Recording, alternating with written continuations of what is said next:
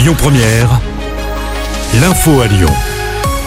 Bonsoir à tous. À la une de l'actu, l'attente est quasiment terminée. L'ouverture du prolongement du métro B, c'est pour demain. La fin d'un chantier de 5 ans qui aura coûté environ 500 millions d'euros.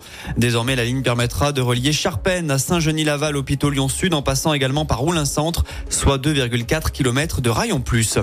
Karim Benzema contre-attaque. L'ex-attaquant lyonnais va porter plainte contre Gérald Darmanin pour diffusion de fausses informations.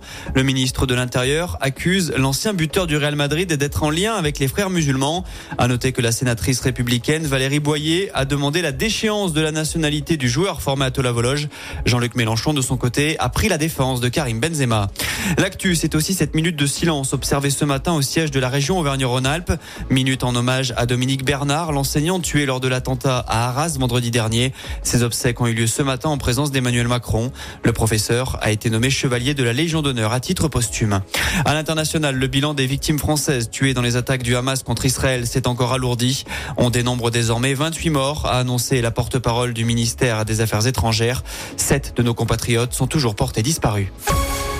L'actu, c'est aussi cette grève qui a touché certaines crèches lyonnaises aujourd'hui. Un rassemblement était même organisé place de la Comédie à Lyon. Les professionnels de la petite enfance se mobilisent pour dénoncer les conditions d'accueil, réclamer des hausses de salaire ainsi qu'un plan pour faire face à la pénurie de personnel. On poursuit avec un point météo. La vigilance jaune aux orages et aux inondations a été levée en milieu de journée dans le Rhône. En revanche, une autre alerte jaune au vent est prévue pour ce soir à partir de 20h. Enfin, on passe au sport. En basket, l'Asvel espère rebondir en Euroleague ce soir.